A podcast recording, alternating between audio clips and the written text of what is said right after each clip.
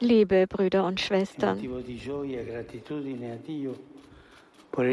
es ist mir ein Grund der Freude und ich danke Gott hier auf dem Kapitol im Herzen Roms, den verehrten Religionsführern, den Wertenvertretern des öffentlichen Lebens und zahlreichen Freunden des Friedens begegnen zu dürfen. Wir haben Seite an Seite für den Frieden gebetet. Ich begrüße den Präsidenten der Republik Italien, Sergio Mattarella. E Und ich freue mich, meinen Bruder, seine Heiligkeit, den ökumenischen Patriarchen Bartholomäus, erneut zu treffen. Ich weiß es sehr zu schätzen, dass er und andere Persönlichkeiten trotz der erschwerten Reisebedingungen an diesem Gebetstreffen teilnehmen wollten. Im Geiste des vom heiligen Johannes Paul II. im Jahr 1986 einberufenen Treffens von Assisi begeht die Gemeinschaft Sant'Egidio jedes Jahr in einer anderen Stadt diesen Moment des Gebets und Dialogs für den Frieden zwischen den Angehörigen verschiedener Religionen. Diese Friedensvision trug einen prophetischen Samen in sich, der mit Gottes Gnade nach und nach durch neu entstandene Treffen, Friedensaktionen und ein neues Denken der Geschwisterlichkeit herangereift ist. Volgendoci indietro Den Rückblick, rück, rückblickend dürfen wir, obschon es in den vergangenen Jahren leider schmerzliche Ereignisse wie Konflikte, Terrorismus oder Radikalismus zuweilen auch im Namen der Religion gab, doch fruchtbare Schritte im Dialog zwischen den Religionen erkennen. Das ist ein Zeichen der Hoffnung, das uns ermutigt, als Brüder und Schwestern zusammenzuarbeiten. Als Brüder und Schwestern. So gelangten wir zu dem wichtigen Dokument über die Brüderlichkeit aller Menschen für ein friedliches Zusammenleben in der Welt, das ich 2019 zusammen mit dem Großimam von Al-Azhar Ahmed Al-Tayyeb unterzeichnet habe. In der Tat ist das Gebot des Friedens tief in die religiösen Traditionen eingeschrieben.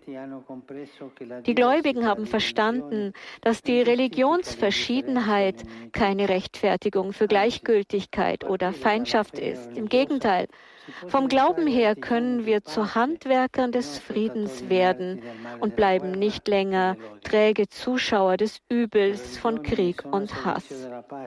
Die Religionen dienen dem Frieden und der Geschwisterlichkeit. Aus diesem Grund ermutigt auch das heutige Treffen die Religionsführer und alle Gläubigen, beharrlich für den Frieden zu beten, sich niemals mit Krieg abzufinden und mit der sanften Kraft des Glaubens zu handeln, um den Konflikten ein Ende zu setzen. Wir brauchen Frieden, mehr Frieden. Wir dürfen nicht gleichgültig bleiben. Die Welt hat heute einen brennenden Durst nach Frieden. In vielen Ländern leidet man unter Kriegen, die oft ausgeblendet werden und auch immer Ursache für Leid und Armut sind.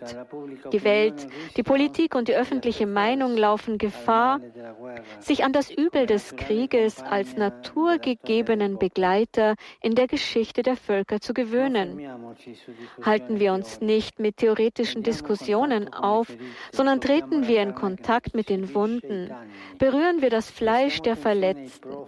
Achten wir auf die Flüchtlinge, auf diejenigen, die unter atomarer Strahlung oder chemischen Angriffen gelitten haben, auf die Frauen, die ihre Kinder verloren haben, auf die Kinder, die verstümmelt oder ihrer Kindheit beraubt wurden. Heute werden die Leiden des Krieges auch durch die Covid-19-Pandemie und den in vielen Ländern fehlenden Zugang zu notwendigen Behandlungen noch verschlimmert. Die Konflikte gehen unterdessen weiter und mit ihnen Schmerz und Tod. Kriege zu beenden ist eine unaufschiebbare Pflicht aller politischen Verantwortungsträger vor Gott. Frieden ist die Priorität jeder Politik. Gott wird jeden, der den Frieden nicht gesucht oder Spannungen und Konflikte geschürt hat, für alle Tage Monate und Jahre, in denen die Menschen vom Krieg heimgesucht wurden, zur Rechenschaft ziehen. Das Wort unseres Herrn Jesus Christus besticht durch seine tiefe Weisheit. Steck dein Schwert in die Scheide, so sagt er. Denn alle, die zum Schwert greifen, werden durch das Schwert umkommen. Alle, die zum Schwert greifen, vielleicht in der Meinung, schwierige Situationen rasch lösen zu können, werden an sich selbst, an ihren Lieben, an ihren Ländern den Tod durch das Schwert erfahren. Genug davon, sagt Jesus, als ihm die Jünger vor seiner Passion zwei Schwerter zeigen. Genug davon. Es ist eine unmissverständliche Antwort gegen jede Gewalt. Dieses Genug davon Jesu überdauert die Jahrhunderte und er geht mit Nachdruck auch an uns heute. Genug der Schwerter, der Waffen, der Gewalt. Schluss mit dem Krieg. Diesen Aufruf griff der heilige Paul VI. im Jahr 1965 bei den Vereinten Nationen auf, als er sagte, nie wieder Krieg. Das ist die flehentliche Bitte von uns allen Männern und Frauen guten Willens. Es ist der Wunschtraum aller, die den Frieden suchen und aufbauen, da sie sich bewusst sind, dass jeder Krieg die Welt schlechter zurücklässt, als sie vorher war. Wie kommen wir aus festgefahrenen Dauerkonflikten heraus? Wie lassen sich die verwickelten Knoten so vieler bewaffneter Kämpfe lösen? Wie können Konflikte verhindert werden? Wie können die Kriegsherren oder diejenigen, die auf die Stärke der Waffen vertrauen, zum Frieden bewegt werden? Kein Volk, keine soziale Gruppierung kann Frieden, Gutes, Sicherheit und Glück allein erreichen. Niemand. Die Lektion der jüngsten Pandemie besteht darin, wenn wir ehrlich sein wollen, dass sie das Bewusstsein geweckt hat, eine weltweite Gemeinschaft in einem Boot zu sein, wo das Übel eines Insassen allen zum Schaden gereicht.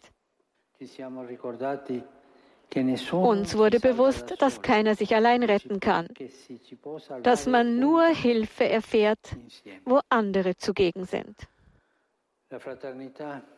Die Geschwisterlichkeit, die aus der Gewissheit erwächst, dass wir alle der einen Menschheit angehören, muss das Leben der Völker, die Gemeinschaften, Regierenden und internationalen Vereinigungen durchdringen.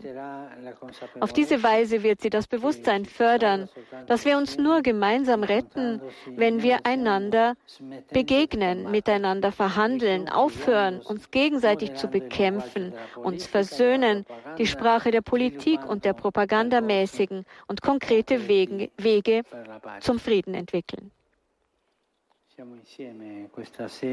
Wir sind heute Abend zusammengekommen, um als Menschen unterschiedlicher religiöser Traditionen eine Botschaft des Friedens auszusenden. So wird deutlich, dass die Religionen keinen Krieg wollen sondern vielmehr alle, die die Gewalt religiös zu verklären suchen, Lügen strafen.